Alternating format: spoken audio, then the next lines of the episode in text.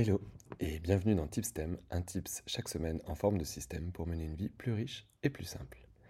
Aujourd'hui, on va parler des loutres. Alors pourquoi les loutres? Si t'as pas suivi l'affaire sur LinkedIn, je te raconte en deux secondes. Mon acolyte Romain Asbrook et moi-même sommes tous les deux bretons et on s'était dit, c'est dommage d'habiter tous les deux en Bretagne et de jamais se voir. Donc un week-end, on s'est dit qu'on allait organiser une petite escapade à l'Océanopolis de Brest. C'est juste à côté de chez lui, c'est un peu moins à côté de chez moi, mais bon, quand on aime, on compte pas. Alors nous voilà à l'Océanopolis avec femme et enfants et on arpente les allées de l'aquarium. C'est super, on passe un super moment et jusqu'au moment où il faut aller rejoindre le chemin des loutres. Alors là, je te raconte pas le bins que c'était. Moi, avec la poussette du petit, j'ai dû faire un énorme détour et euh, je t'avoue, j'ai dû la porter dans les escaliers et tout. Bref, c'était vraiment pas, euh, c'était vraiment pas l'expérience la plus cool qui soit. Mais J'y suis quand même allé et on est arrivé sur le chemin des loutres. Et honnêtement, le jeu en valait la chandelle parce que quand je suis arrivé, ils étaient déjà là, eux, bien sûr. Eux, ils n'avaient pas eu besoin de faire de détour. Et la petite loutre, elle venait juste de faire un, bisou imaginaire à travers la vitre à ma fille de 5 ans qui était euh, aux anges. Et là, je me suis dit, c'est quand même vachement mignon une loutre. Pourquoi je te raconte ça? C'est que on s'est tapé un délire avec Romain, on s'est dit, viens, on se prend en photo avec les loutres et on se met au défi de rédiger un, un post LinkedIn à propos des loutres. Donc, euh, bah, on a fait la photo et cette semaine, bah, j'ai rédigé euh, un post mardi dernier et puis vendredi, euh, un autre post pour annoncer le stem d'aujourd'hui.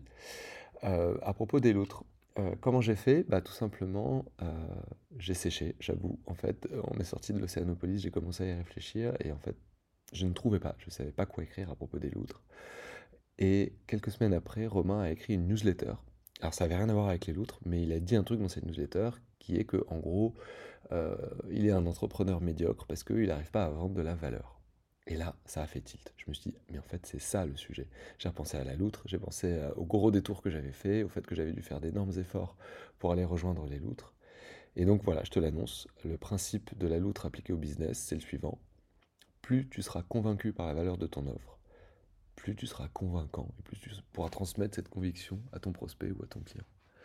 Ça a l'air de rien, mais le mindset dans lequel tu es quand tu vends ton offre fait toutes les différences. La loutre, elle est persuadée qu'elle est mignonne. Elle le sait tellement bien qu'elle peut être à l'autre bout de l'Océanopolis. De toute façon, tu vas aller la voir. Bon, en fait, la loutre, elle, elle n'en sait rien du tout. Mais les gens du zoo, eux, ils savent.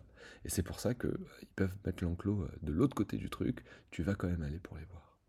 Et bien aujourd'hui, on va bosser un système qui va te permettre d'être convaincu de ta mignonnerie, en fait, de la valeur de ton offre.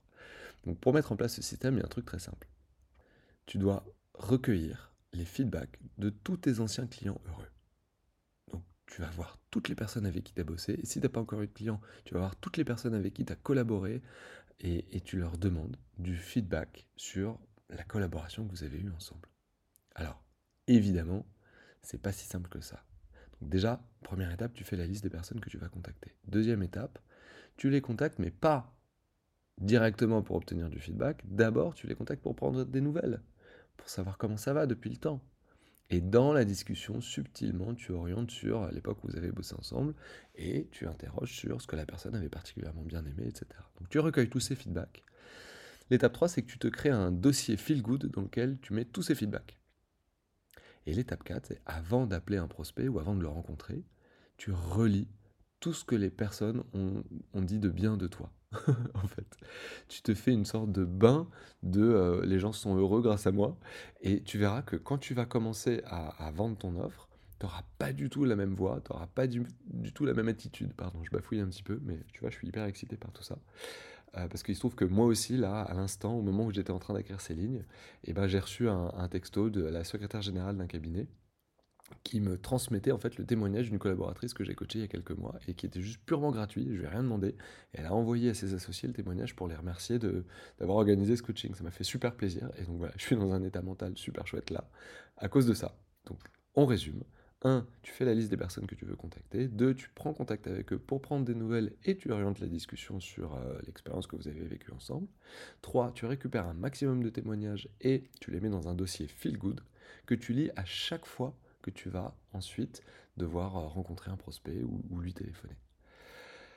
Si tu as la moindre question, n'hésite pas à m'appeler. Comme d'habitude, je réponds à tous les mails. Euh, tu peux m'écrire à michael.lexd.eu. Euh, je donne pas mon numéro de téléphone sur portable, mais sur le podcast, pardon. Mais, euh, mais si tu m'écris par mail, tu verras que dans ma signature, il y a mon numéro de téléphone.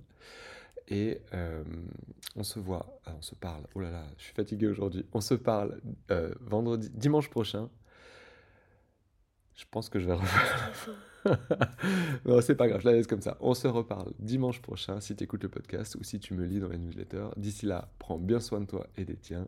Cheers!